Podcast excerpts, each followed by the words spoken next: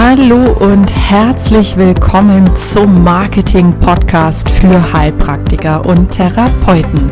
Mein Name ist Sandra Maria Bader und ich bin ein Teil von Therapeuten Marketing. Ich habe es mir zum Ziel gesetzt, dich erfolgreich in deine eigene Praxis zu bringen. Warum? Weil ich weiß, wie es geht. Schon über sechs Jahre erfolgreich in eigenen Praxen aus dem Marketing und Vertrieb kommend, gebe ich dir hier in diesem Podcast eins zu eins, vollkommen offen und authentisch mein gesamtes Wissen weiter. Schön, dass du da bist. Ja, hallo und herzlich willkommen zur dritten Podcast-Folge. Der Einstieg im Marketing entscheidet über deinen Erfolg in der Praxis, wie du als Heilpraktiker für Psychotherapie oder als Heilpraktiker, wie du es schaffst, dass du Marketing so für dich nutzen kannst, dass dich Klienten finden und buchen. Schön, dass du dabei bist. Ja, der Einstieg im Marketing entscheidet. Wie meine ich das denn jetzt nun? Also das kannst du ja auch äh, globaler sehen und sagen, boah, der ganze Einstieg in dieses ganze strategische, theoretische Marketing. Aber ich meine damit den Einstieg in dein Marketing ähm, ist entscheidend aufbauend auf die letzte Folge das Thema, was du denkst. Wir haben ja beim letzten Mal schon besprochen, dass es wichtig ist, dass du Ängste hinter dir lässt, dir die Ängste anschaust, dass du die Projektion bei den anderen Leuten lässt. Aber wie kannst du denn jetzt in dein Marketing einsteigen, wenn du all das schon gemacht hast, um Klienten für dich nutzen zu können. Was ja auch wieder auf die Frage hinaufbaut, was habe ich im ersten Monat meiner Selbstständigkeit gemacht, dass ich bereits im ersten Monat von meinen Einnahmen leben konnte. Im Prinzip ist ein wichtiger Ansatz im Kopf, es so zu machen, wie es die Ärzte machen. Ja, wie machen das denn die Ärzte? Also die Frage ist, hast du jemals in deinem Leben schon mal einen Arzt oder einen äh, ja, Arzt, einen Psychiater oder vielleicht sogar auch einen Psychotherapeuten kennengelernt? Wobei bleiben wir besser bei den Ärzten, die sich wirklich, wenn sie ihre Praxis aufsperren, Gedanken darüber machen, ob sie sich das Ganze leisten können. Oder noch besser gesagt, ob sich ihre Patienten sich ihre Arbeit leisten können. Also ich kenne überhaupt keinen Arzt weit und breit, der sich über diese Gedanken, die wir Heilpraktiker uns ständig machen, einen Kopf macht. Ganz im Gegenteil. Ärzte durchlaufen, gut, da könnte man jetzt sagen, das ist genau der, der Knackpunkt, die durchlaufen jahrelange Abiturstudiengänge und, und Ausbildungen und Weiterbildungen und Praktika und dann arbeiten sie in Kliniken und äh, müssen üben.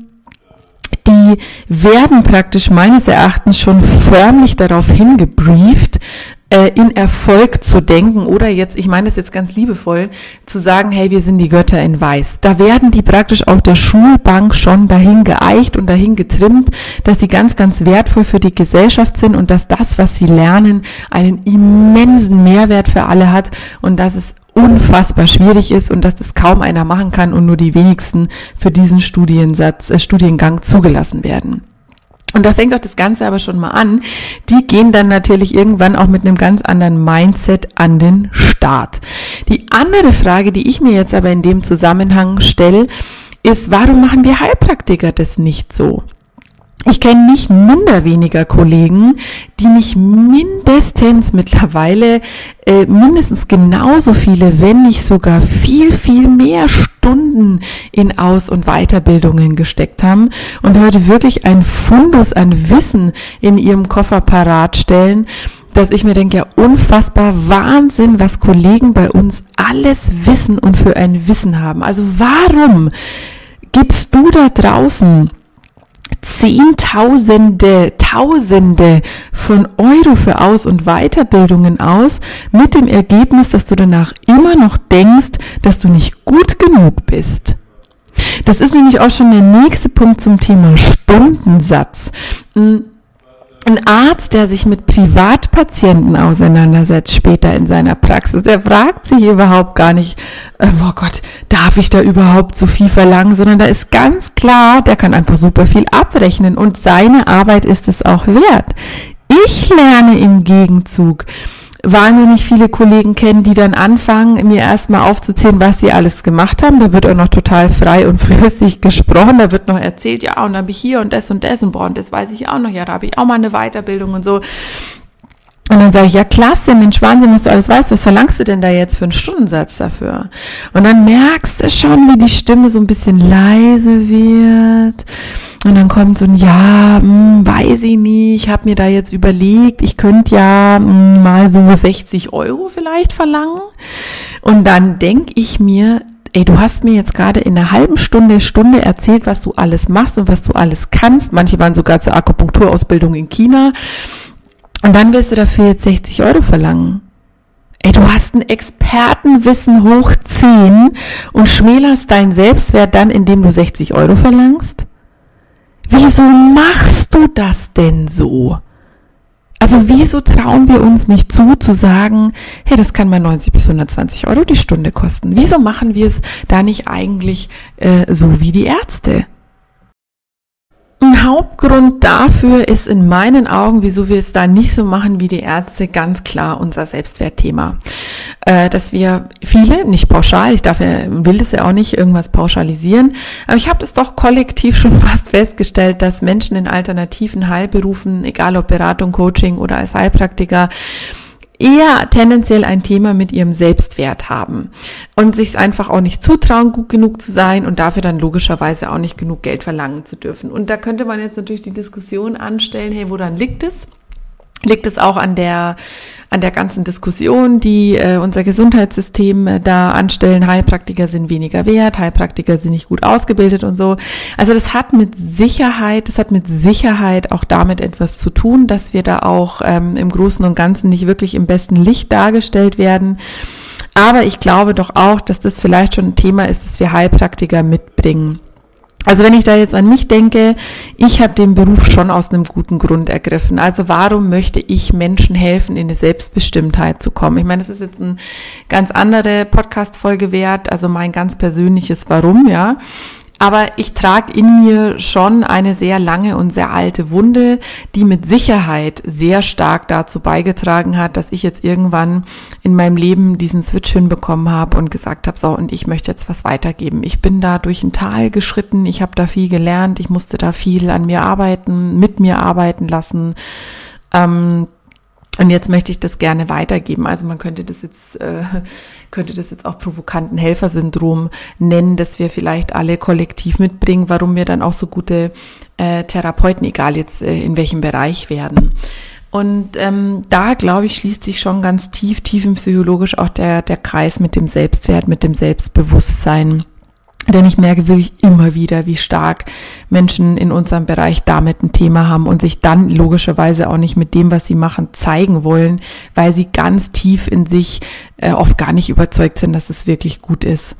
Und das ist ein, ein Riesenthema, wo du bitte unbedingt erstmal hinschaust oder die Arbeit, äh, da an dir arbeitest oder weiterarbeitest oder dir einen Coach an die Hand nimmst, weil das ein ultra wichtiger Einstieg ist, ähm, an dem Thema zu arbeiten, bei dir selber Wunden zu heilen und innere Kinder zu integrieren und Blockaden zu lösen, bevor du überhaupt wirklich richtig in, in, in, in Marketingmaßnahmen gehst, weil das habe ich auch schon erwähnt. Marketing ist etwas, das du lernen kannst. Ähm, es gibt wahnsinnig viele Podcast-Folgen, die folgen werden, wo du richtige Strategien an die Hand bekommst. Zum Beispiel, ey, wann poste ich bei Facebook richtig? Wie lang sollten Videos sein? Wie sollte ein Video aufgenommen sein? Welche Technik brauche ich?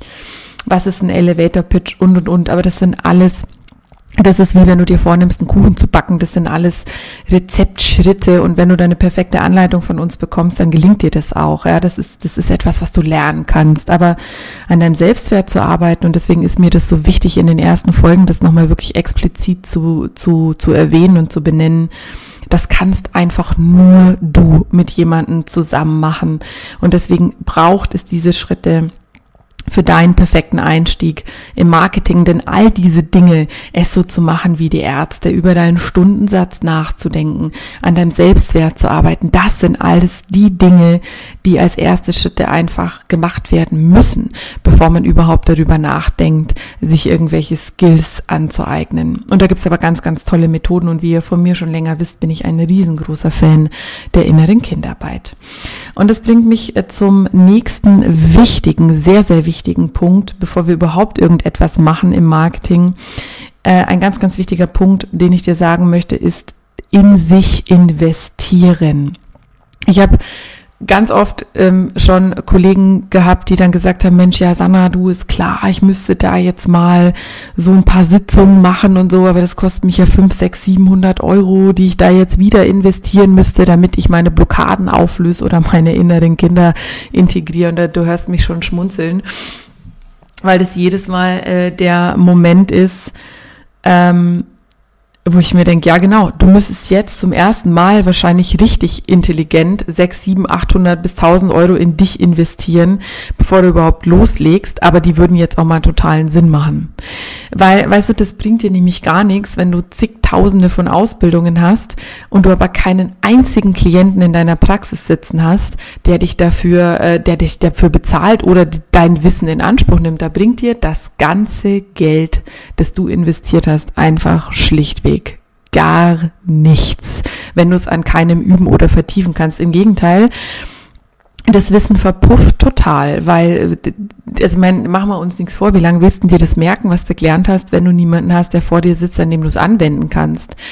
Ich habe damals eine Ausbildung gemacht ähm, zur Hypnotherapeutin und habe da ganz äh, charmant immer ein bisschen gestritten mit meinem Ausbilder, weil ich gesagt habe, du hör zu, ich habe hier zwei, drei Klienten draußen sitzen, ich muss das jetzt an denen anwenden. Und der dann zu mir gesagt hat, Sanna, das kannst du nicht bringen, du kannst nicht jetzt rausgehen, du hast die Ausbildung gar nicht abgeschlossen du machst jetzt eine Raucherentwöhnung bei denen, dann sage ich, naja gut, aber das Modul ist doch jetzt abgeschlossen oder kommt da noch was nach? Und das war für den so, ich glaube, das hatte der ehrlich gesagt so auch noch nie, dass jemand so Modul für Modul anwendet, weil er schon Klienten hatte.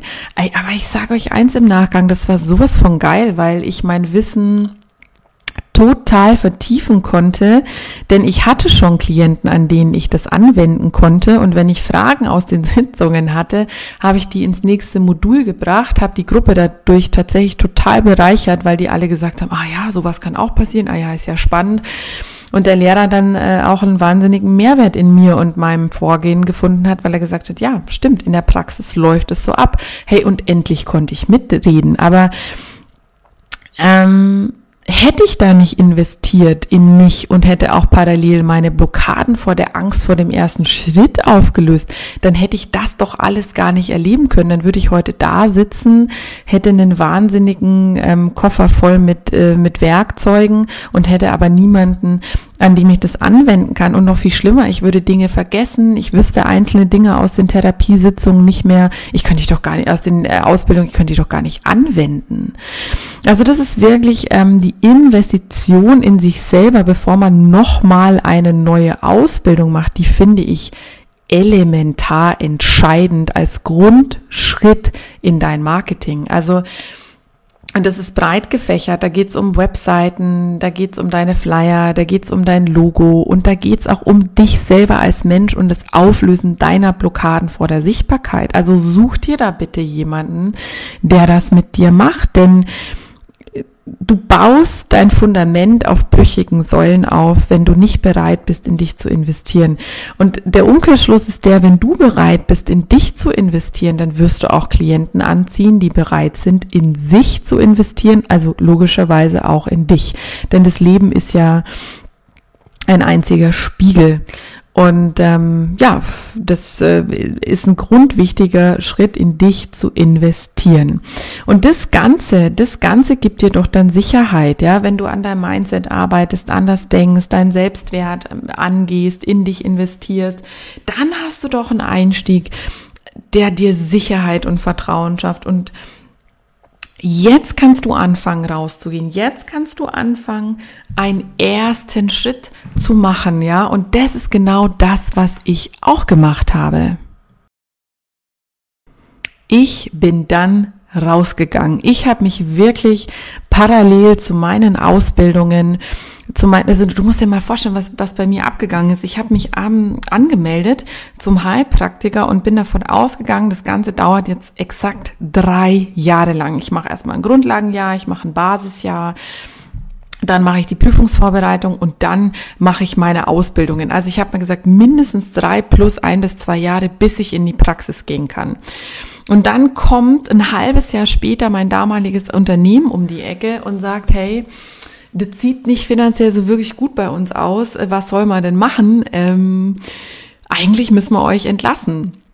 Und dann habe ich den Hörer äh, in die Hand genommen, habe in der Heilpraktikerschule angerufen und habe einfach mal gesagt, okay, was sind denn jetzt meine Möglichkeiten? Und dann hat die Schulleiterin gemeint, naja, du kannst es ganz krass durchziehen.